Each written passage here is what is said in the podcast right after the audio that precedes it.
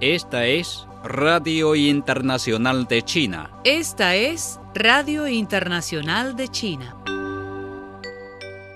La parte continental de China registró el sábado 23 casos importados de COVID-19, pero ningún paciente de transmisión local, informó este domingo la Comisión Nacional de Salud en un informe diario. De los casos procedentes del extranjero, 12 se reportaron en la provincia de Guangdong, 4 en Yunnan, 3 en Shanghai y 2 en Zhejiang, mientras que Fujian y Sichuan notificaron un paciente cada una.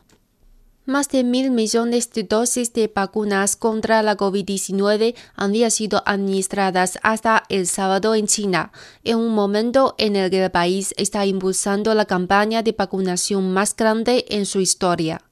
El país tardó apenas cinco días en alcanzar su aumento de dosis más recientes de 100 millones, según las actualizaciones diarias de la Comisión Nacional de Salud. China aceleró su ritmo de vacunación gratuita contra la COVID-19 para toda la nación desde finales de marzo. Le tomó al país 25 días pasar de 100 millones de dosis a 200 millones, 16 días en pasar de 200 millones a 300 millones y 6 días de 800 millones a 900 millones. Un total de 21 vacunas contra la COVID-19 han entrado en ensayos clínicos en China desde el año pasado. Hasta ahora, cuatro vacunas han recibido la aprobación de comercialización condicional y tres han sido autorizadas para el uso de emergencia dentro del país. Un nuevo lote de vacunas contra la COVID-19 producida por la farmacéutica china Sinovac llegó este domingo al aeropuerto Soekarno-Hatta, en Indonesia, informó el Ministerio de Salud. En enero de 2021, la Autoridad de Alimentos y Medicamentos de Indonesia emitió una autorización de uso de emergencia de las vacunas de Sinovac dentro de las medidas para luchar contra la pandemia. Indonesia firmó acuerdos para la adquisición de vacunas contra la COVID-19 a través de mecanismos de cooperación multilateral y exploraciones de investigación a nivel nacional. China ha ayudado a Etiopía desde que apareció la COVID-19 el año pasado, lo que ha permitido al país africano seguir combatiendo la pandemia, aseguró el ministro de Estado para la Salud etíope, Ndereje Duguma.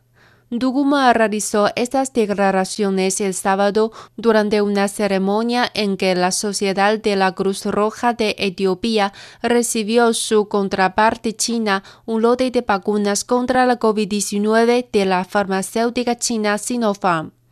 Tras agradecer el apoyo chino, Duguma dijo que el país asiático ayudó al suyo a desarrollar capacidades antipandémicas desde que surgió el virus transmitimos nuestro mayor agradecimiento y gratitud al gobierno y al pueblo de China por brindar diferentes apoyos desde los primeros meses de la pandemia, dijo el ministro. Las autoridades de la región de Kemerovo, en Rusia, negaron la información sobre nueve muertos a causa de un aterrizaje de emergencia de un avión ocurrido el sábado en la región, aclarando que cuatro personas perdieron la vida. Cuatro personas murieron y 15 resultaron heridas, cuatro de las cuales se encuentran en condición seria y 11 tienen lesiones de moderada severidad, indicó un comunicado de las autoridades publicado en su página. Un grupo de investigación trabaja actualmente en el lugar de los hechos, añadió.